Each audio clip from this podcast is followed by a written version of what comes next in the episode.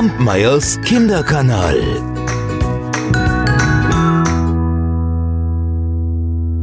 Hallo meine Lieben, heute erzähle ich euch ein Märchen, das ihr wahrscheinlich alle kennt. Das habt ihr schon mitgekriegt, ne? Ich mache immer so eine kleine Mischung aus Märchen, die jeder kennt und Geschichten, die vielleicht noch nicht jeder kennt. Und dieses, das weiß ich, das kennt jeder von euch. Und von daher bin ich ganz gespannt auf eure Bilder, die ihr mir malen könnt. Und dann hinterher schickt ihr sie mir per E-Mail, wenn ihr möchtet. So, ich fange an, denn dieses Märchen, das fängt an zu der Zeit, als das Wünschen wirklich noch geholfen hat. Und zu jener Zeit, da lebte ein König und der hatte viele Töchter und die waren alle schön. Alle. Die jüngste jedoch, die war so schön, dass sich sogar die Sonne wunderte, wenn sie auf die Erde schien und der Prinzessin direkt ins Gesicht. Also so eine hübsche Prinzessin hatte sie noch nie gesehen. Nun, wie auch immer, in der Nähe des Schlosses von diesem König, da lag ein dunkler Wald. Und in dem Wald gab es eine Lichtung und auf der Lichtung einen Brunnen. Und wenn es jetzt draußen so richtig heiß war, da ging das jüngste Königskind hinaus in diesen Wald, setzte sich an den Rand des Brunnens, und wenn ihr dann langweilig war, da holte sie ihr liebstes Spielzeug heraus, das war eine goldene Kugel, die warf sie in die Höhe, fing sie wieder auf, warf sie in die Höhe, fing sie wieder auf, und das konnte sie stundenlang tun. Eines Tages, da passierte es jetzt aber, dass sie die goldene Kugel nicht wieder auffangen konnte, sondern dass sie an ihr vorbei auf den Boden fiel, über den Boden rollte und im Brunnen verschwand. Da schaute die Königstochter hinein, aber der Brunnen, der war so tief, da war überhaupt kein Grund zu sehen.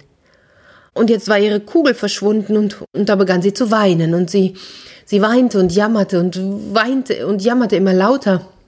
Und mit einem Mal hörte sie eine Stimme. Was hast du vor, Königstochter? Ach, du schreist, ja, dass es einen Stein erbarmen möge. Da schaute sie sich um und erblickte einen Frosch. Der hatte gerade seinen dicken Kopf aus dem Wasser gestreckt. Ach, du bist's, alter Wasserpatscher. Ja, weißt du, ich weine über meine goldene Kugel, die ist mir in den, in den Brunnen hinabgefallen. Ja, sei still und weine nicht. Ich will dir helfen und ich kann dir die Kugel wieder herausholen, aber was gibst du mir? Was du haben willst, lieber Frosch.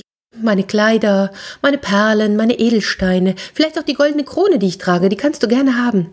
Ja, deine Kleider, deine Perlen, Edelsteine und auch die goldene Krone, die mag ich nicht. Aber wenn du mein Freund sein willst, wenn du mich lieb haben willst und, und mich bei Tisch bei dir hast, dass ich von deinem goldenen Tellerlein essen und aus deinem Becherchen trinken kann und, und, und wenn ich in deinem Bettlein schlafen darf, ja, wenn du mir das versprichst, so will ich hinuntersteigen und dir die goldene Kugel wieder heraufholen. Ja, selbstverständlich. Das verspreche ich dir alles. Hauptsache, du bringst mir die goldene Kugel wieder. Und bei sich dachte sie, was ist das denn? Das ist ein einfältiger Frosch. Der sitzt im Wasser bei den anderen Fröschen und der quakt hier rum. Der kann doch, der kann doch kein Freund von einem Menschen sein. Das sagte sie natürlich nicht laut. Und so steckte der Frosch seinen Kopf wieder ins Wasser, tauchte hinab und kam nach einer Weile wieder mit der Kugel im Maul und warf sie der Prinzessin vor die Füße. Oh, und die Königstochter war voller Freude, als ihr schönes Spielzeug wieder erblickte, hob es auf und dann rannte sie davon. Warte, warte, nimm mich mit, ich kann doch nicht so schnell laufen wie du. Aber was half es ihr? Er konnte so laut schreien, wie er wollte, sie hörte nicht darauf. Sie eilte nach Hause und hatte den Abendfrosch bald schon vergessen. Und so stieg dieser wieder in seinen Brunnen hinab.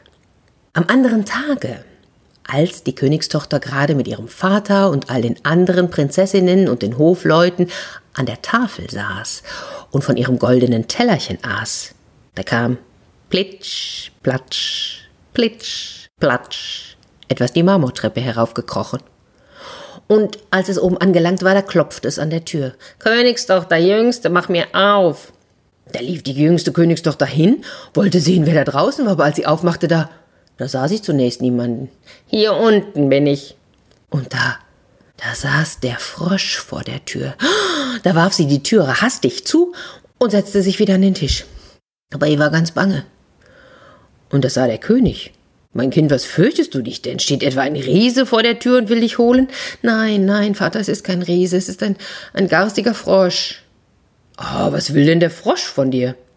Ach, lieber Vater, weißt du, ich war gestern im Wald bei dem Brunnen und dann, da fiel mir eine goldene Kugel ins Wasser und, und da weinte ich und der Frosch hat sie mir wieder herausgeholt und, und, und weil er es jetzt verlangte, so habe ich ihm versprochen, dass er mein Freund sein soll. Aber ich habe doch nie damit gerechnet, dass er aus dem Wasser heraus könnte und jetzt sitzt er draußen und will zu mir herein.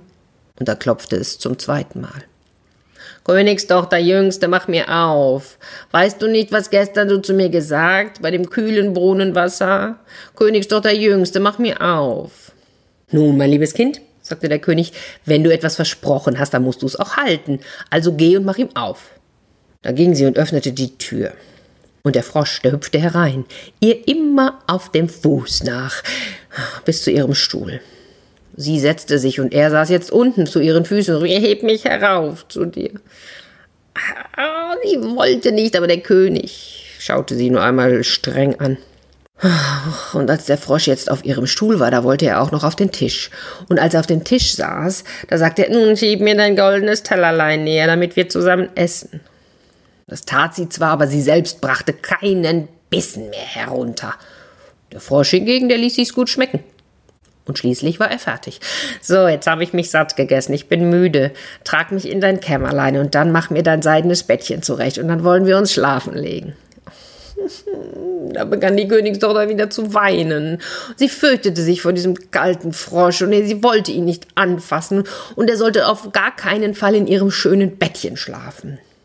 Aber da wurde der König wütend. Er hat dir geholfen, als du in der Not warst, also verachte ihn nicht. Und dann packte sie ihn mit zwei Fingern und trug ihn hinauf, aber ganz, ganz vorsichtig. Und als sie schließlich in ihrer Kammer war, da setzte sie ihn in die hinterste Ecke. Sie selbst legte sich dann ins Bett. Ah, und da kam er wieder gekrochen. Ich bin müde, ich will schlafen so gut wie du. Heb mich herauf, oder ich sag's deinem Vater. Oh, da reichte es ihr, da wurde sie bitterböse, dachte, du alte Petze, nahm den Frosch und warf ihn mit aller Kraft gegen die Wand. So, jetzt wirst du wohl Ruhe haben, du garstiger Frosch. Und der Frosch, der fiel an der Wand herunter. Aber es war gar kein Frosch, sondern ein Königssohn.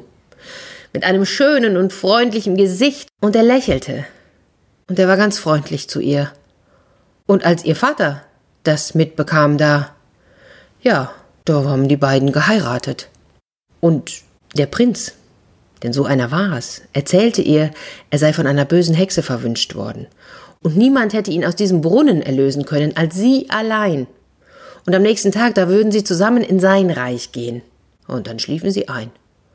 Und am nächsten Morgen, als die Sonne sie aufweckte, da kam ein Wagen herangefahren, mit acht weißen Pferden bespannt. Oh, die hatten Straußenfedern auf dem Kopf und goldene Ketten.